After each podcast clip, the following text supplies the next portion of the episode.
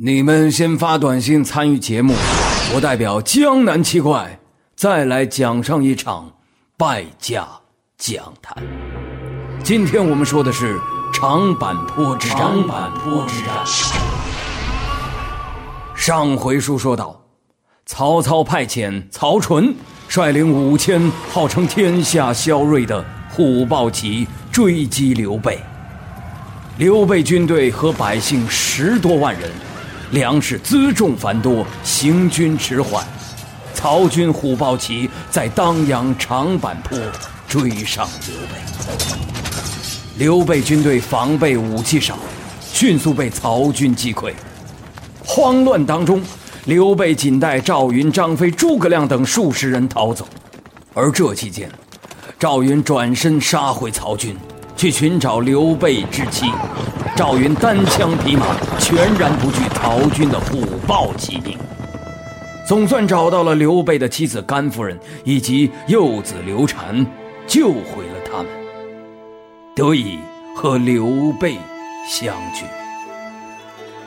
而这一回，我们重点关注刘备手下的另一员猛将张飞。说起张飞的威名。估计是无人不知，无人不晓。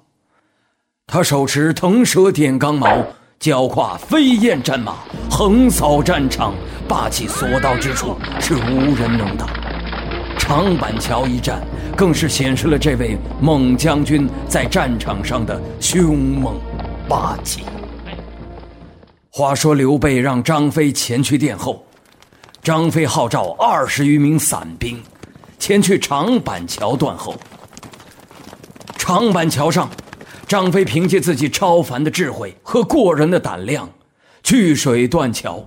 只见张飞露出愤怒的眼神，横握长矛，大声吼道：“我乃燕人张翼德也，谁敢与我决一死战？”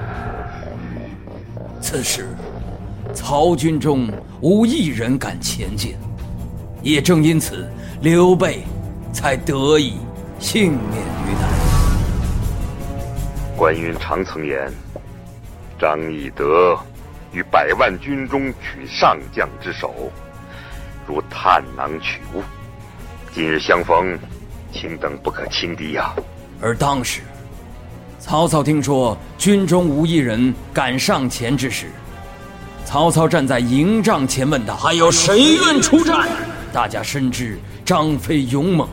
无人敢应。于是，曹操环顾四周之后，大声叫道：“夏侯惇，夏侯惇！”这个时候，角落里传来一个声音说：“夏侯惇，夏侯惇，夏侯惇完丞相蹲。”萝卜蹲。游戏参加者每人都有一个角色，而每个角色都有相对应的动作，在做动作的同时，还得叫下一个人叫错或做错动作，都将接受惩罚。我们的萝卜蹲马上开始，听好了，走着？大亨蹲，大亨蹲，大亨蹲完林丹蹲，林丹蹲，林丹蹲，林丹蹲完波虎蹲，波虎蹲，波虎蹲。都是千年的狐狸，你跟我玩什么聊斋呀？败家讲坛纯属虚构，纯属虚构，如有雷同，十分万幸。